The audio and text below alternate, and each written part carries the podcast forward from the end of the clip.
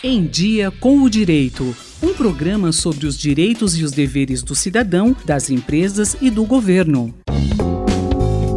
Esta semana, no podcast Em Dia com o Direito, vamos tratar sobre a questão dos crimes de responsabilidade. Neste episódio, quem fala sobre o tema é Vinícius Ferraz, aluno da graduação da Faculdade de Direito de Ribeirão Preto da USP e pesquisador na área de denúncias de crimes de responsabilidade e como eles afetam o Estado Democrático de Direito. O que são os crimes de responsabilidade? Inicialmente, os crimes de responsabilidade eles são infrações cometidas por agentes públicos no exercício de suas funções, né? São especialmente por autoridades do alto escalão, o que a gente está se referindo aqui como presidente, ministro, governador, prefeito, ou então até parlamentares também.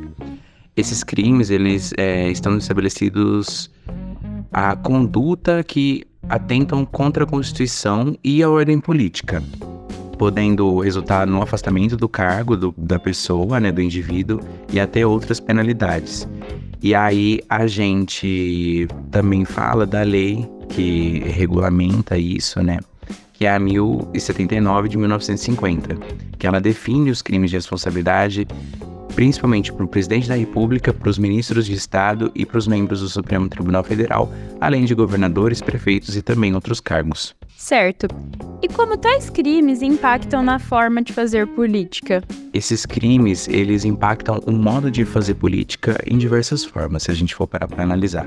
Primeiramente, eles têm o objetivo de preservar a ética, a probidade e o bom funcionamento das instituições públicas, né?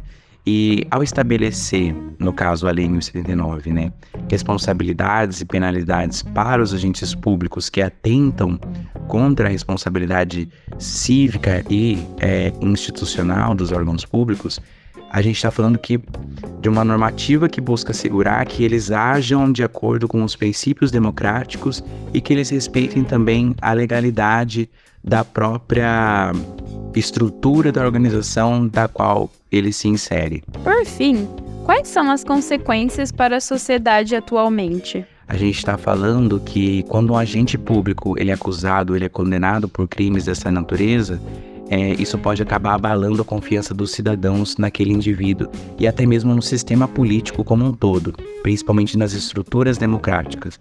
É, a percepção de impunidade ou de corrupção ela pode levar a uma maior descrença na classe política e na capacidade do governo de atender aos interesses da sociedade como um todo, né?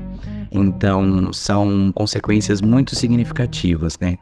casos de crime de responsabilidade pode levar à instabilidade política, né, abalando a governabilidade e gerando até crises institucionais.